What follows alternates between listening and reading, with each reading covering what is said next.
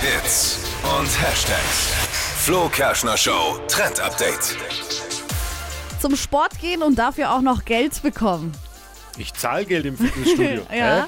Eben, klingt doch erstmal gut. Die Bundesregierung will, dass wir in Deutschland ein bisschen mehr Sport machen und hat sich deswegen was echt Cooles einfallen lassen.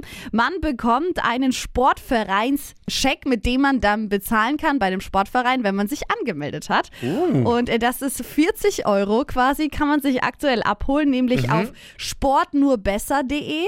Da bekommt man dann diesen Scheck ausgestellt und mit dem kann man dann zu einem Verein gehen und sich anmelden und den einlösen. Das ist Wenn jemand gut. eine Imbissbude, die als Verein angemeldet ist. Ja, das geht nicht. Es muss ein Warum, wenn die Sportverein sein. Imbissbude aber nur ein Verein ist? Vegane Currywurst Ja, dann e.V. Pommes Genau. Sportverein.